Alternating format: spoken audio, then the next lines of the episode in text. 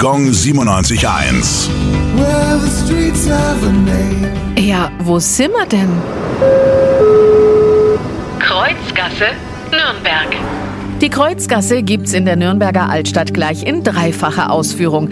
Als obere, mittlere und untere. Neben dem Namen haben sie natürlich auch noch andere Gemeinsamkeiten. Sie sind eher kurz, laufen parallel zueinander und münden allesamt im rechten Winkel in den Unschlittplatz. Im Mittelalter war diese Rechtwinkligkeit so außergewöhnlich, dass sie zum Namenspatron wurde. Geboren waren die Kreuzgassen. Beinahe wären sie jedoch allesamt umbenannt worden. 1933 gab es eine Initiative, die Straßen in Hakenkreuzgassen umzubenennen.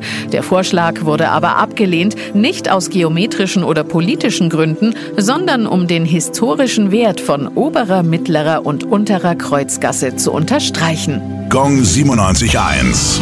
Well,